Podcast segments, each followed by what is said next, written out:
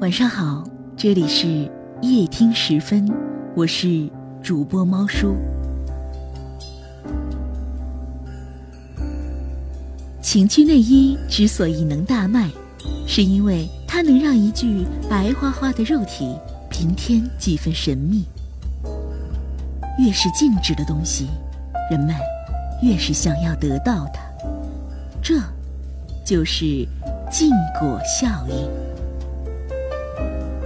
有句话是这样说的：“妻不如妾，妾不如妓，妓不如偷，偷不如……嗯，偷不着。好奇心是天性，大家都是成年人，这一点儿咱谁都甭否认。韦斯托作为一名真男人，可以坦诚的告诉各位。”男人看见女人的时候，就会暴露出极强的动物性，就像猫吃鱼、狗吃肉，总想上去咬一口。那这之间的差别就在于，好男人会克制动物性，一般男人会放任动物性。爱情的残酷在于，付出最多的一方往往最容易受到伤害。你越是百分之百的袒露自己，他越是觉得你没意思。在生活当中，我们往往会听到这样的抱怨：我能为他掏心掏肺，他却只能为我掏老二。我什么都给了他了，他却再也不像从前那样爱我了。要想保证两性关系的新鲜感。那你就必须要把自己变成为禁果。那应该怎么做呢？首先，你要有自己的爱好、自己的事业、自己的朋友、自己的秘密、自己的原则，要给他留出三分神秘，让他觉得你的身上永远都有值得探索的地方。举一个例子。加纳庙是印度的一座古寺庙，环境优美，但空间不大。游客从门口经过，往里面扫一眼就能看完所有的景观。时间一长，就没人愿意进来了。加纳庙只好关门大吉。大门关闭后，奇迹竟然发生了，有人开始趴着门缝往里看。这个趴门缝的动作吸引了更多的人前来偷看，最后寺庙门前的马路竟被排队偷看的人围得水泄不通。不久之后，加纳庙重新对外开放，庙内还是一块红墙、一角砖地、一棵老树。更加滑稽的是，庙内有个老和尚，说话结结巴巴，结果。反而被游客当成了高深莫测的大师。加纳庙的营销手段堪称经典，成功的关键就是利用了禁果效应。我们看过很多这样的广告：新楼盘发布，只售一百套；某某品牌手机每天只售五百台，只有会员才能进入哦。未成年人不能观看。在营销学上，通过刻意包装禁果，勾起人们一探究竟的欲望，往往能获得意想不到的宣传效果。如果你准备创业，不妨好好研究一下禁果效应吧。小时候的我特别单纯，只会从审美的角度上觉得女生胸前鼓鼓的挺好看。但并无一点淫念。可学校一提禁止早恋，我反而对早恋有了兴趣。早恋是什么？比棉花糖还好吃？比游戏机还好玩吗？嗯，为什么要禁止嘞？王尔德是这样说的：生活的一切都和性有关。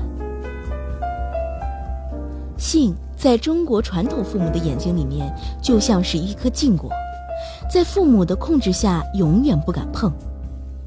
这就是禁果效应带来的负面影响。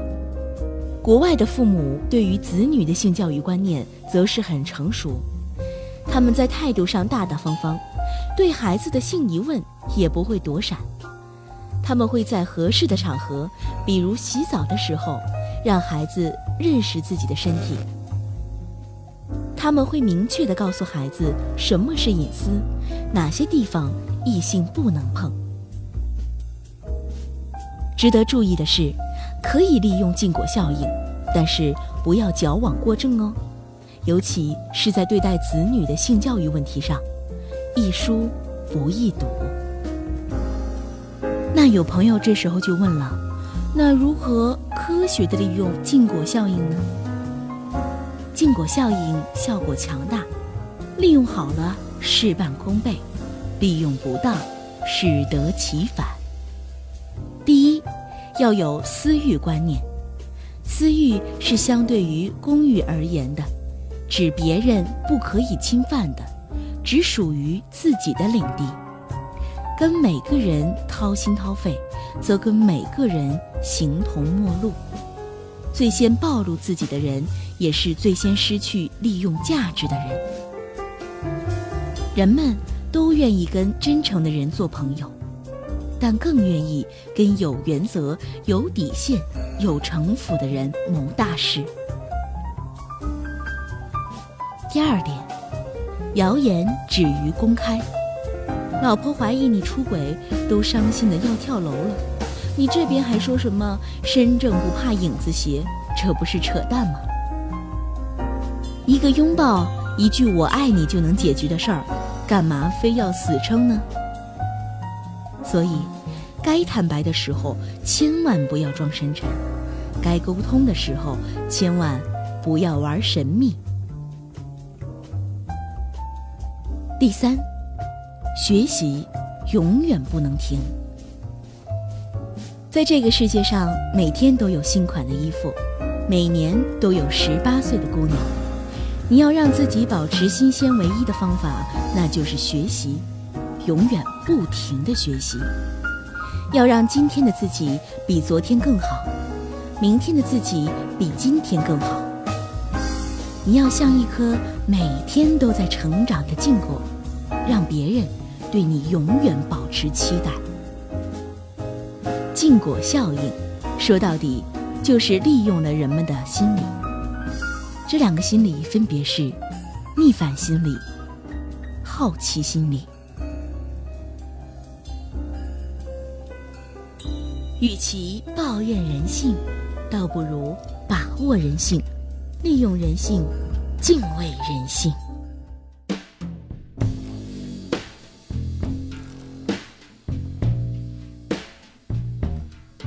感谢收听，我是主播猫叔。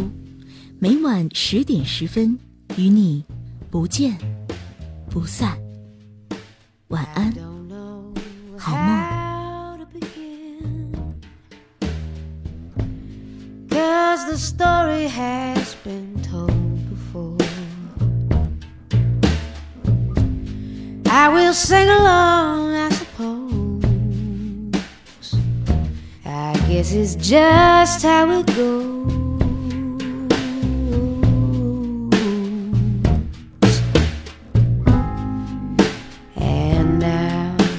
Those springs in the air.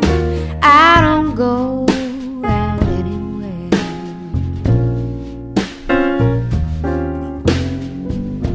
I guess it's just how it goes. The stories have all been told before.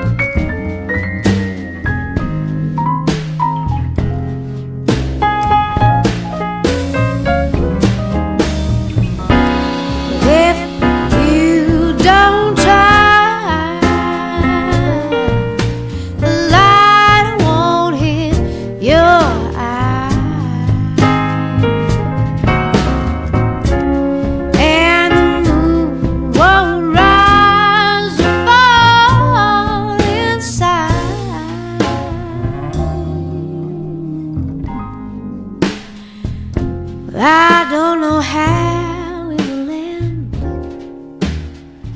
with all those records playing. I guess it's just how it goes.